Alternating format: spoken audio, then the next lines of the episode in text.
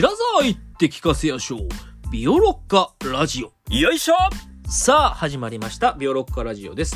この番組は、私ラロッカが聞き手となり、古典芸能オタクのビオレに他ではなかなか聞けない古典芸能の楽しみ方を聞いちゃいます。よろしくお願いします。明けまして、おめでとうございます。おめでとうございます。はい。どうぞ本年もよろしくお願いします。もう早いものでですね、2024年、はい。始まりました。いや始まりましたねもうね、ええ日付ばでももう終わってますから。こういうのは。予言しときますよ。本当だね。あ、もう、もう、年終わっちゃうね、と。言ってますよ、どうせ。気づいたら。どうせね。えーっと、前々回から鎌倉三大記を取り上げておりますと。そして、えー前々回が、えーっと、基本情報。そして、前回はいがあらすじの1回目というところで、えー今回からあらすじ2回目になりますよと。で、おはいそらく今回では終わらなさそうだから、来、次回ぐらいまでかかるんじゃないかな、あらすじっていう感じと聞いておりますと。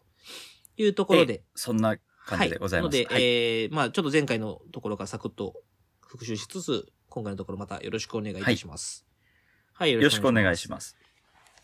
前回は、三浦之助が、えっとね、もう、かなり重傷を負いながらも、命からがらお母さんのところに会いに来るんだけど、お母さんの長門はそれを拒否するっていう、結構厳しい場面がありましたね。はい。で、三浦之助はそれを言われて、えっと、まあもちろん引き裂かれるような思いになるわけですよ。うんまあそうねう。ん。そのね、えっと、侍としての義務と、そして子供としての義務のどちらを優先すべきかっていうことに、こう、お苦しむわけですけれども、まあ、やっぱり侍だっていうことで、この母親の意見を飲むわけですね。うん。で、えーここは、えっと、三浦が、のセリフなんだけど、まあ、義太夫が語るっていう、よくある、あの、丸本物のパターンですけれども、えーこういう風に言います。まっぴらごめんくださるべし。いで戦場へ駆け向かい。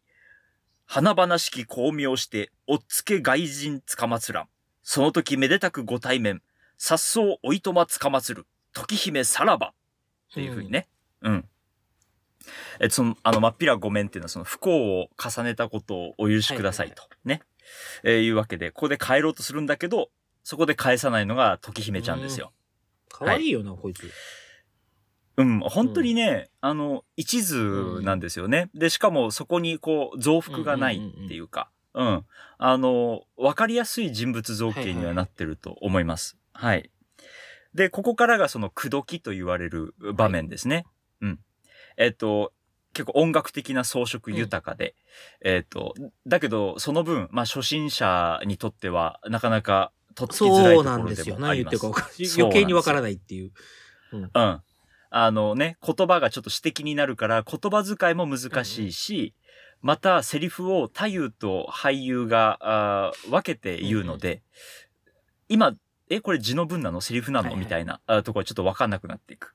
だけど、まあ、逆に言えば、えー義太夫を元にした丸本物ってさ、その字の文っていうものが結構はっきりとあるわけですよね。ちょっと演劇とは少し違うって感じはするんだよ。うん。セリフだけでやると思ったらナレーションが入ってくるっていうわけで。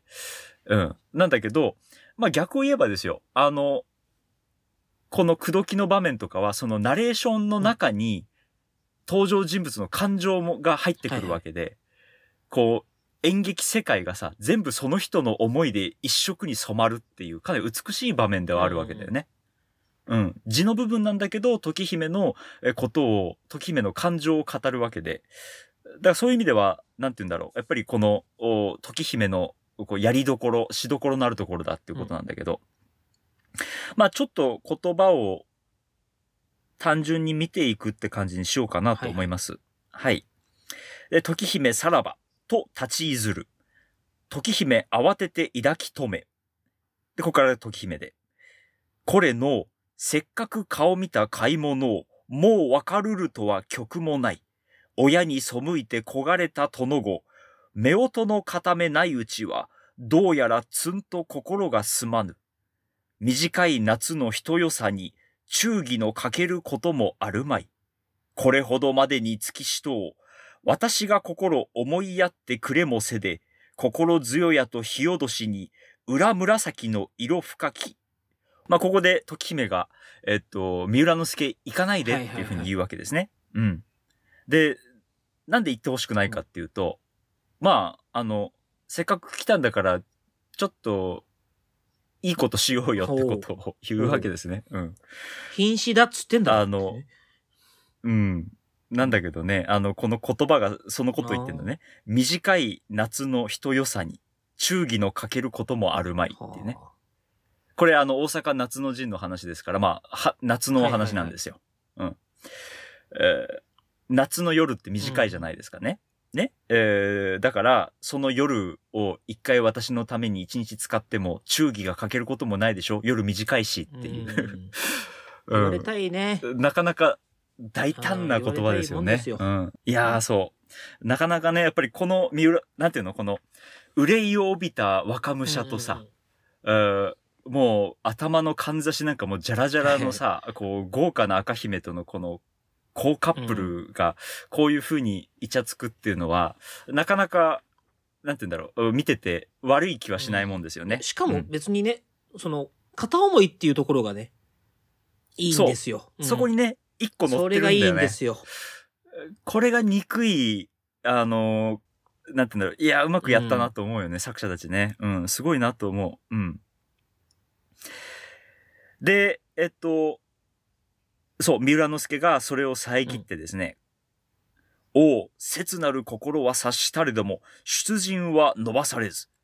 夫婦となるは外人の後、しばしの間と相待たれよ。っていう風にんいや、えーまたいいんですよ、ねちゃんとね。ちゃんと断るわけじゃないですか。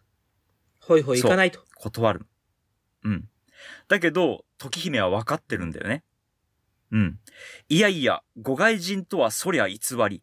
あなたは今宵討ち死に、おいで遊ばすのでござりましょうがな。なって言ったら三浦がこりゃって言って、えー、こっから字の文になって、言う声高しと制すれど、止まらぬ涙声。っていうあー切な。切ないな。そ急に。う。うん。だ時姫は、だだって最初のさ、この場面のさ、出会いがさ、気絶してるところからだから、うん。まあ、三浦之助は、こう、多分、戦場では生き残らないだろうってことは、なんとなく分かってるわけだよね。で、ついそれを言っちゃうわけですよ。うん。で、こんな大きい声を言ったらお母さんに聞こえちゃうっていうことで、三浦之助は、えー、時姫の口を、えっと、うん手で、こう、押さえます。うん。でここで、こう、なんていうの、えー、接触があるわけだよね。手とおー唇のね。うん。ここあたりも、なんとなく少しちょっと、エロチックって言うとちょっと言い過ぎだと思うんだけど、キュンキュンするねまあそ、の、うん、キュンキュンする場面ではあるかなと思います。まあこんな風にさ、時代物って結構、ここが大事で、ここが分かるようになるのに少し時間かかるとは思う、経験がかかると思うんですけど、あの、絶対ね、そう、あの、誰かが聞いてるっていうシチュエーションが結構多いんだよね。ああ、うんなるほど。そう。だから自分の感情を表に出せなくて、えー嘘をつくっていう。はいはいはいこれがね、結構、うあの時代物で結構大事なモーターっていうかね、物語を動かしていく動員になってるんですよね。うん。あの首実験なんかまさそうね。にそうで。なるほど。そうそうそう。周りにいる人間のうち一人だけがうん敵で、そいつを騙すためだけにみんなが、この首は誰々の首だって嘘をつくっていう。で、悲しみにくれてるんだけど、それを必死で隠すっていう、この、なんていうのかな、うんせめぎ合いを観客に見せるっていうのが醍醐味でさ。ここあたりもちょっとそれが少し見える部分ではありますよね。で、時姫がこういうセリフになるのね。あ、えっと、時姫のセリフになるんだけど、ここは、えっと、いい場面だから、で、しかも口を押さえるっていう、ちょっと、制約がある分、ここを太夫に任せるっていうのはうまいああ、そういうことか。アイディアだなと思うんだけど、うん。で、ここでね、こういうセリフ、あの、文句になります。いやいやいや、これが泣かずにいらりょうか。討ち死にの門出には、忍びの尾を切ると聞く。ことさら兜に名工の、香るはかねての御物語。思い切った最後のお覚悟。私もお前に連れそうからは、何の未練に止めやせぬ、止めやせぬ。なぜあからさまには打ち明けて、この世の縁は薄くとも、未来で夫婦になってやろうと、一言言うては下さんせぬ。やっぱり敵の娘じゃと思うてかいな。疑うてのことかいな。そりゃ、聞こえませぬ。っていう風に、うんこう、なっていくわけですね。うん。あのー実はね、三浦之助の衣装にはそういう特徴があるらしくて、あの、兜の尾をね、すごく短くしてるんですよ。で、なんかそれは、えっと、死んだ時用に楽にするためらしいんだよね。うん。侍っていうのは、相手の首を取って、甲を立てるために戦場に行くので、その、自分が死んだ時の、に、敵のことを考えて、そういうことをする。はあ。ですよへそこがちょっと、なんていうのかな、侍のこう死の美学なんだと思うんだけど。うん。で、しかも、兜には、えっと、名香が、あの、お香が抱きしめてあると。うん。これがね、ランジャの香りって後で言われる。まあ、ランジャタイの香りなんですよはいね。うん。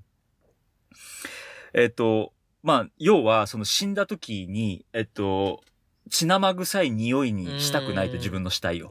そういうわけで、兜にお香を抱きしめておくと。いう美学があまたあるらしくなるほど。て、すごいは、すごい世界だな。すごい世界だよね。時姫は、えっと、ここの、えっと、下りのところで、えっと、要は、えっと、太夫が語ってるところは、体だけ動かしてればいいから、そこでこう、三浦之助の周りをね、ぐるぐる動いたり、えっと、振り袖を肩に、こう、かけたりとかっていうね、綺麗な所作がどんどん決まっていく、目にも楽しい場面なんだけど、そこで、この兜の香りに気づいてしまうわけなんだよね。ああ、なるほど。ああ、切ない。なるほど。切ないんですよ。うん。来るな、これ。なかなか。そうはいはいはい。やっと近づけて抱きしめた時に、あ、この人死ぬんだっていうのが分かっちゃうっていう、あうん、場面なんだよね 久しぶりになったわ、なんかそう、こんな感じ。あなんか久しぶりだわ。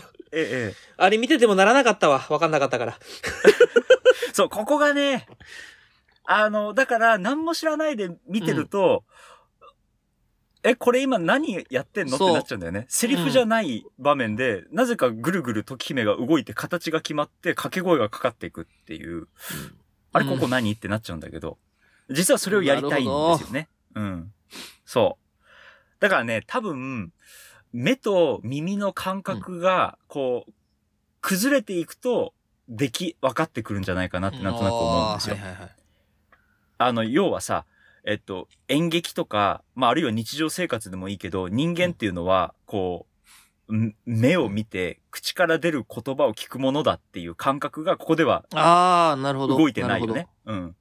時姫の言葉っていうのが別の人によって語られる。でも時姫の言葉でしかないっていう、そこあたりのズレが、アナログすぎるからこそ、ちょっと初見だと辛い。ところがあるなるほど。と思うんですよ。うん。で、それで、時姫のその一つの懸念っていうのは、結局三浦之助は時姫のことを時姫として見てないんじゃないかっていうのがあるわけですね。はあはあはあはあ。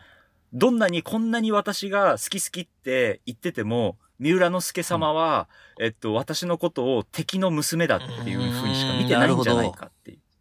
ちゃんと私を見てっていう、かなりこう、激しい告白なんだよね、ここね。。うん。で、そう、続きの太夫の部分は、父上のことは打ち忘れ、日本国に親というは、奥にござる母様より、他にはないと思うているに、あんまり気強い三浦様。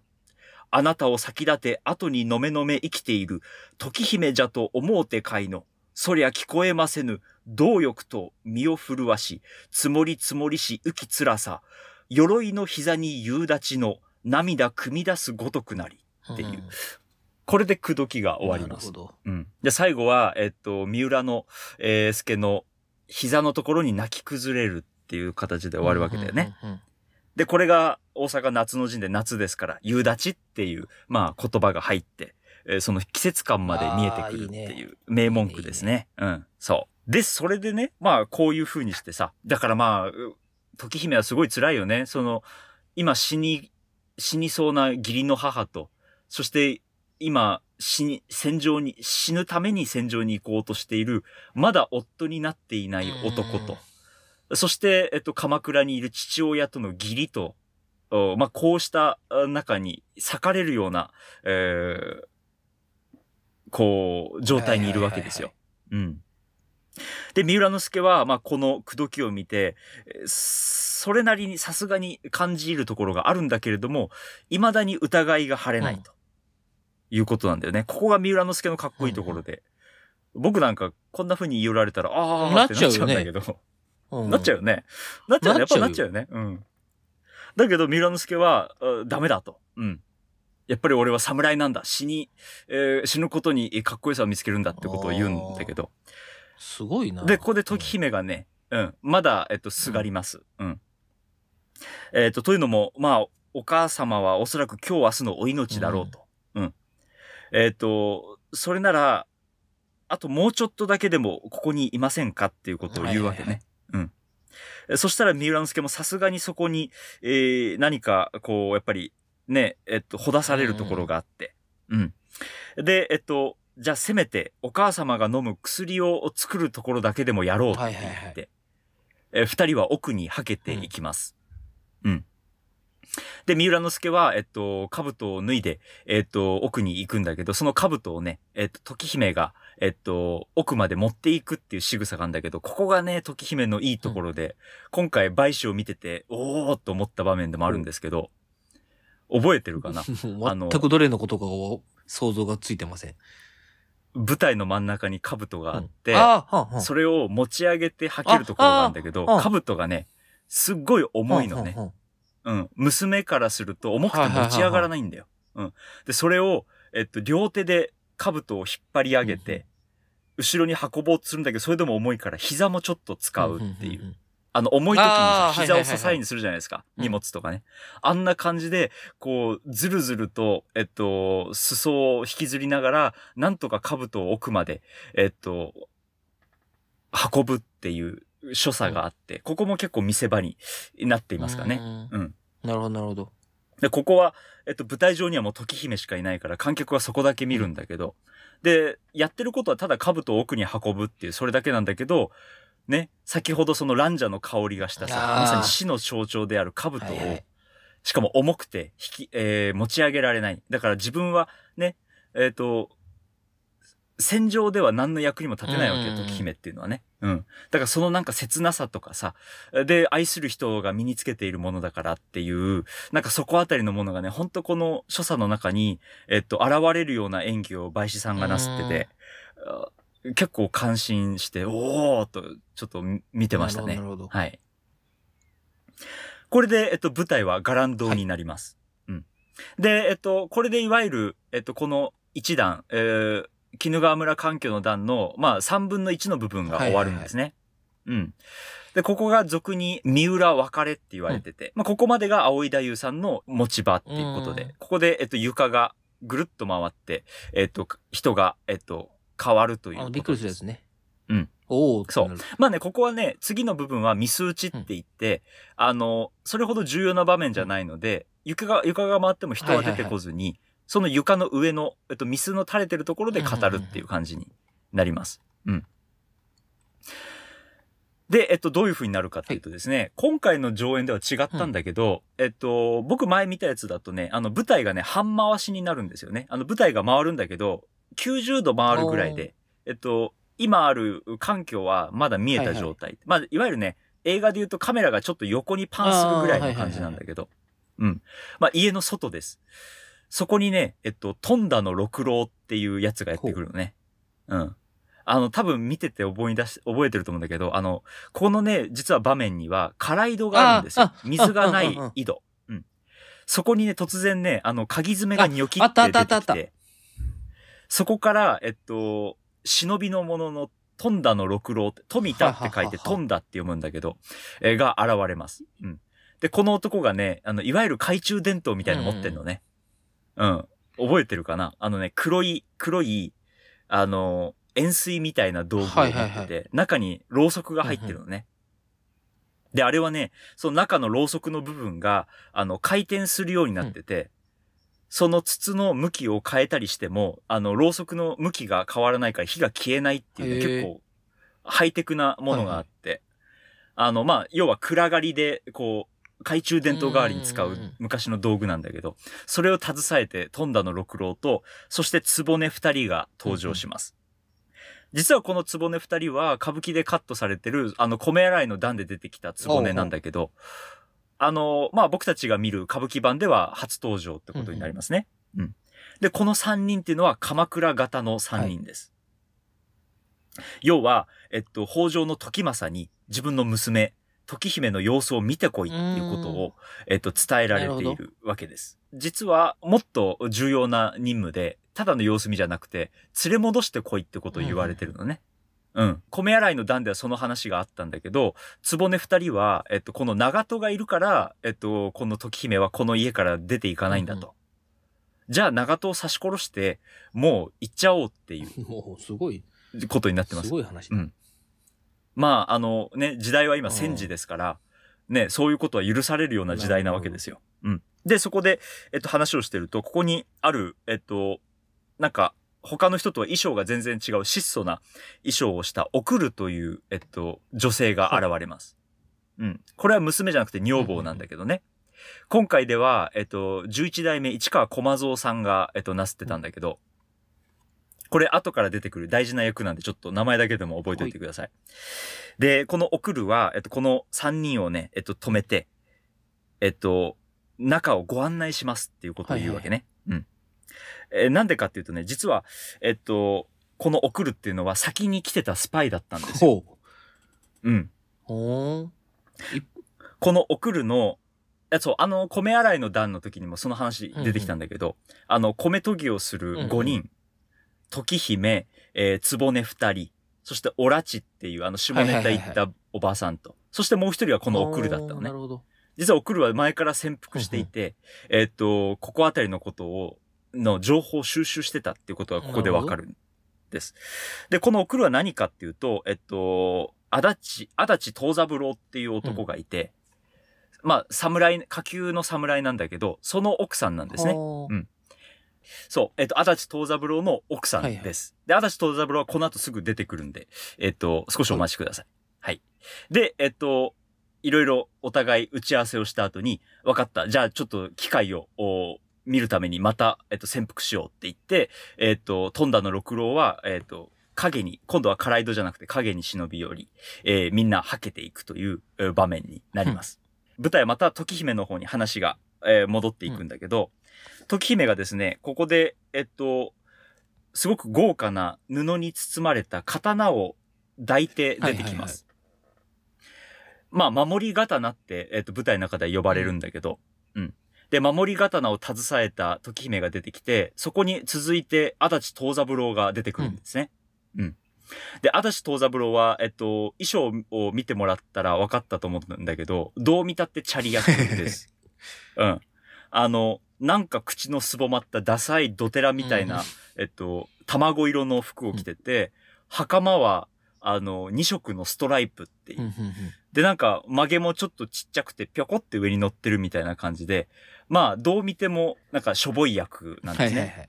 でただね、普通のチャリ役とちょっと違うのが、うん左目の上の方にね、黒いあざがついてるのね。ほうん。おでこって言っていいのかな？酒焼きの部分に黒いあざがついていうんます。うんで、これね、実はね、あざじゃなくて入れ墨なのね。へえ。これ何かっていうと、えっと、北条時政に捕まった時に、うんえっと、いろいろあって許してもらうっうん。ていうことになって、はそれで許す代わりに入れ墨を入れられたっていう過去が実は足立東三郎にはあります。はいはいはいで、東三郎はなんで今ここで時姫と一緒に出てきたかっていうと、この守り刀が証拠だっていう風にして話を始めるわけです。うんうんその要は北条時政が持っていた刀をこの東三郎がなぜか携帯している。うんそれを時姫に今見せて、間違いなく私はね、お父さんのお使いとしてやってきたんですよってことを言ってるわけね。はいはいはい。で、えっと、この東三郎が時政、時姫のお父さんにえ言われた使命というのは、時姫を連れ帰ってこいということだったと。うんうんで、無事時姫を、えっと、鎌倉まで送り届けた証には、その報酬として、えっと、東三郎に時姫をくれてやるってことをお父さんが言っているっていうことを言うんですよ。ほうほうほ時姫はね、もちろん拒否するわけですよね。よねうんうん。ここでえこういうセリフをお言います。吉村が妻の時姫、たとえ父上でも敵味方、仇の家へ何の帰ろう。向かいの人もあるべきに、名も知らぬ新参者、返事に及ばぬ、帰れ、帰れ。まあ、それは、吉村っていうのは、えっと、三浦之助の名前ですね。三浦之助吉村っていう名前なんだけど。うん。まあもう、えっと、はっきりと、きっぱりと拒絶すおるわけです。前誰だよっていうね。そうそうそう。お前誰だよっていう。新参者って、なんか初めて、いや、あのち、ゃんと言ってるとこ聞いたんだけど。なんかあるから、会ったことぐらいあるのかと思ったら知らねえのかよと思って今。そう、まん、何にも知らない。うん。それくれてやるって言われてもね。そうそう。くれてやるっていうか、これが証拠だっていうことだね。あーうん。で、東三郎は、これでね、あ、そうですかって終わらないのがチャリ役の軽妙なところでさ。まあ、こういうセリフを言います。ええ、もし、そりゃ悪い思いつきじゃぞえ。ね、あの、語尾ももうしょぼいんだけど。うん。うん。ジャゾエ。じゃぞえ。鎌倉型のご表情には、坂本の城はおっつけ落ちる。お前の大切に思わしゃれます三浦殿は、今日明日のうちに首がころりじゃ。なんぼ可愛がってらっしゃっても、首のない男に心中立てるは、後の月の富の札を買うようなものじゃ。そんな危ないものより、男にもって何不足ない、東三郎。時姫を取り返し戻ったらば、その褒美に汝が女房に使わす間、心のままに抱いて寝て楽しむべしとのご上意。約束してきたからは、殿子というのはこの当座。っていうね。う。うんん。首がころりじゃとかね。うんまあ、まあつい笑っちゃうんだけど。チャリ役ですわ。そうそうそう。そうそうそう。で、えっと、そうすると時姫がちょうどね、今ね、守り刀を持ってるとこですから、ええ、夜な水産者、主人に対して旅外の戸が、時姫が手打ちにするぞっていう風に言うわけですね。はいはいはいうん。で、ここでまた下がらないのがまたチャリ役なんだけど、うんええ、母。さてはお前はあの、首のない男が好きじゃな。まあ、いかに下の方が肝心じゃてて、銅ばかりを抱いて寝ようとは、貪欲なご神帝、ごめん、ごめんっていう風に、もう、えーなります。これ結構そういうこと言うんね、みんなね。そうそうそう。やっぱりね、文楽とかは悲劇が多いけど、はいはいやっぱりこういう部分があることによってその効果まあがそうだね。うん、増すっていうのもあると思うし、うん。で、なんていうのかな。あからさもない、あからさまもないけど、言ってることは意外と嘘、なんていうのかな。真実だっていうところで、やっぱり町民の芸術だったのかまあなって感じはするんだよね。うん。なるほどね。そうそう。侍って結局何なのってやっぱりみんな思ってるとは思うんですよ。うん。そこが、こうちょっと出てる部分でもあるね。なるほど。で、動欲っていうのは、本当に胴体の胴に欲って書いて、あの、大辞典とかで調べると、えっと、非常に欲の深いこととか、思いやりがなくむごいことっていう、よく歌舞伎では使われるね。ええ動欲じゃわいなとか言うんだけど、はいね、まさにね、首がないから動欲っていう、ここはまたダジャレになってるけど、なるほどすごいグロテスそういクな、うことか。うん、グロテスクな ダジャレですよね。はいはいはいうん結局ね、女にとって男の下の方が大事だから首なくてもいいかもしれないけどうんっていう、でも動欲動欲っていう、ここあたりとかも結構ドキッとするような、はいはいはい。えーセリフを言います。なるほどうん。で、えっと、実際に時姫はここで刀を抜こうとするわけですね。うん。それで、えっと、この東三郎っていうのはしょぼい侍ですから、刀見てびっくりして、う わ、助けてごめんごめんって言って、カライドに逃げていきます。うん。なんかその場面は覚えてるかなそうそう。いや、うん。あ、の、なん、そどこ行くの？ってもうマリオかよみたいなね、思った記憶が。そうそう、あほとんどマリオだよね、あれね。ど。こ行くんだよ、カライドの上で下ボタンを押すと、そうそうそうそう。入っていくみたいな。そうそう。いや、出てきたの、まず出てきたのからね、あの、いや、あの人人出てくるんだと思ってたけど、うんなんなら入っていくんだみたいになって、もうわけわかんなくなったよね、あの辺で。そうそうそう。まあ、あそこはカライドなんですよね。なるほどなるほどうんあ、でね、実はね、えっと、ちょっと、一つだけ少し長くなるけど、あの、米洗いの段がね、えっと、上演でしづらいもう一つの理由は多分ここにもあるのかなって話があって、これは、えっと、今ずっと台本読んでるのは、まあ、いつも僕が使っている、あの、東京草原新社出版の名作歌舞伎全集、はいはい。第5巻なんですけど、そこにも書いてあったんだけど、実はね、米洗いの下りの時に、井戸から水を汲む話があるんですよね。ああ。米研ぐから。はいはいはいうん。で、その時の井戸と、この辛井戸って同じなのっていうのがね、いまいちね、書いてないんだよ。なるほどうんで、一軒の環境に二つ井戸があるっていうのもなんか変なそうだね話だし、さっきまで水入ってたのに 今空ってどういうこと、うんっていうので、ならカットしちゃえっていう。ああ、なるほどね。まあ、ある種正しい判断なのかなとも思います。はい。なるほど、なるほど。で、時姫は、これで一人、ね、なんとか自分の、こう、身の、身差を守ることはできたんだけど、悲しみに暮れるわけですよね。う。うんん。一応義理を感じていた。えー親とはもう思わないと思ったけど、自分の父親、北条時政が自分に対してこんな仕打ちをするのかと。ねね。悲しくなっちゃうわけよ。うん。もう生きてはいけないっていうふうに思うわけだよね。で、ちょうど今手にはさ、刀を持ってるわけ。はいはい。えーそれで、えっと、ここでまたちょっと小さな口説きみたいな部分になっていくんですよね。うんうんまあ、うん。セリフはいいかな。うん。うん。うんうんまあ、そんなわけで、ね、まあ、時姫の願いっていうのはだんだんさ、そう、現世から来世にもう移ってってるのはなんとなくセリフの上で分かったと思うんだけど、うん。だから、まあ、今死んでもさ、悔いはないわけようん。どうせ三浦之助ももう死ぬうんし、今自分がね、お母様として慕ってる長田ももう死ぬし、まあ、もう来世でみんなで会えるだろうっていう希望もちょっとあるからうん、なるほどね。もう死のうっていう風になるわけですね。うんうん。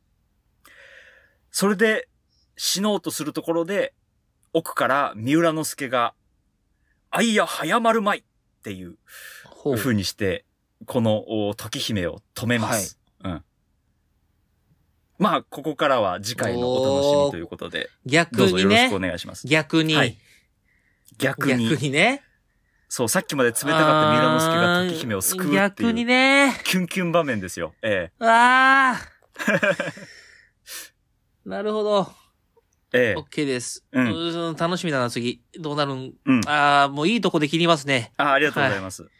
いや。どうぞ、2024年もビオロッはいカラジオよろしくお願いごひいきに、はいええ、よろしくお願いします。ということで、そろそろお時間でございます。ビオロッカラジオ、ツイッター改め X もございます。今回の話の追加情報などもポストしていきますので、ぜひビオロッカラジオで検索してみてください。また、ペイング質問箱もございます。番組を聞いてのご質問、ご感想をお寄せください。うん、気になる。それでは、また次回。さよなら。さよなら